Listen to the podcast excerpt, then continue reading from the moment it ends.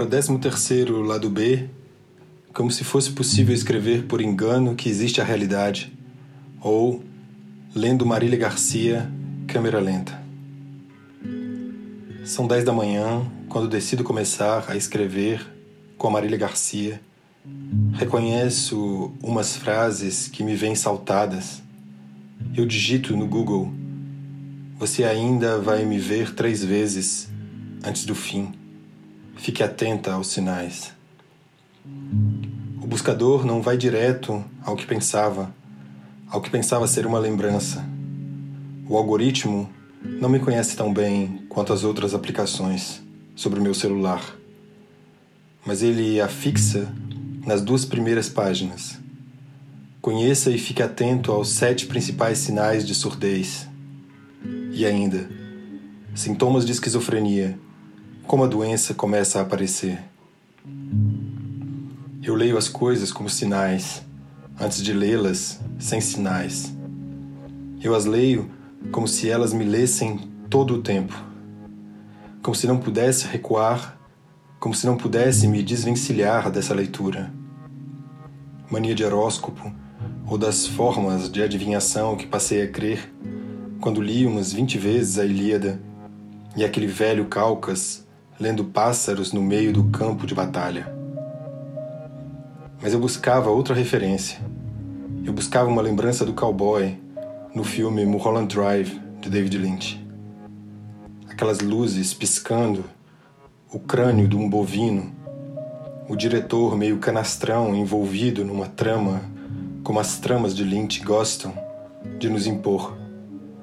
Então digito: Three More Times, Lynch, Movie. E aparece a cena recortada no YouTube. Fique atento aos sinais. Eu mudo o gênero. Então me reaproximo do livro da Marília Garcia com alguma intenção de ouvi-lo sem a sua voz. Sem a voz que já escutei tantas vezes em tantos vídeos que ela gravou com os poemas lidos por ela, porque há sempre uma outra hora para os poemas há sempre uma outra geografia e então eu volto a ela sem qualquer possibilidade de revisitar essas geografias, senão pelo seu livro. A geografia nos foi arrancada, nos foi suprimida nesses dias em que você aprende, na verdade, uma outra forma de construir mapas do quarto para a sala, do corredor com um tapete empoeirado até a cozinha esperando que no meio do caminho você não se lembre que esqueceu no quarto um copo cheio de água, cheio de lágrimas. Então, o que vem não é apenas o spleen, o velho e bom spleen de Benjamin, lendo Baudelaire, ou lendo A Cidade de Rio Verde, que Marília parece nunca ter saído, cruzar as pontes daquela cidade.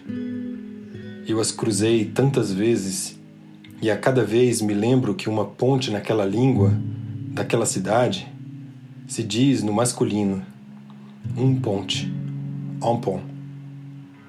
E isso leva tempo, um tempo que não é senão também o que a gente poderia ter revivido num clube onde o silêncio é seu nome e o silêncio é sua forma de performance. Era o mesmo filme. E o tempo impede de ler porque já não há controle ter escrito é mesmo isso, uma voz que perdeu o controle. É a minha, é a minha voz, voz, falando, a partir, do, passado. passado. Eu penso como Derrida tinha razão quando colocou em cena seus cartões postais para dizer que não existe verdade do significante, que não existe esse chegar absoluto de um significante a outro significante pelo simples fato, pelo fato mais banal e cotidiano de que nós podemos morrer antes de chegar a hora dessa voz, desse escrito chegar até o que na outra ponta se chama um significante. Sua voz perde o sentido que havia na emissão, quando o corpo que a emite ainda estava vivo, quando o corpo que a emitiu para corrigir o tempo já não existe mais como a poeira da Marília Garcia que pode ser a poeira vinda das coisas quebradas todos os dias na vida das pessoas. Fica o quê? um resto que nunca se apaga. Algo como ter caminhado num parque e saber que do outro lado pode chover, pode ter chovido ou estava chovendo. E tudo pode ser uma equação furada, algo que não deu certo, porque a gente às vezes topa com alguém na rua e isso faz um cruzamento, um engano que diria ser uma história de amor, um acidente, um erro de percurso ou alguma felicidade. Ali onde os pontos cegos se espalham, onde uma geografia e uma geometria passa de um lado para o outro para dizer com uma poeira que o amor é este olhar que mancha a retina na hora da emergência. Todo mundo se afogando nas filas dos hospitais. Se asfixiando seria a palavra correta, mas eu prefiro imaginar essa cena horrenda sem o impacto do peso do corpo, já que quando estamos sob a água, não sentimos o peso. Se diz exercício aeróbico sem impacto, quando você é obrigado a uma fisioterapia numa piscina porque o seu corpo não suporta mais ser agredido por aquilo que vai te fazer bem. Então, os poemas da Marília Garcia vão seguindo nessa estereofonia em que a voz fica em decalagem.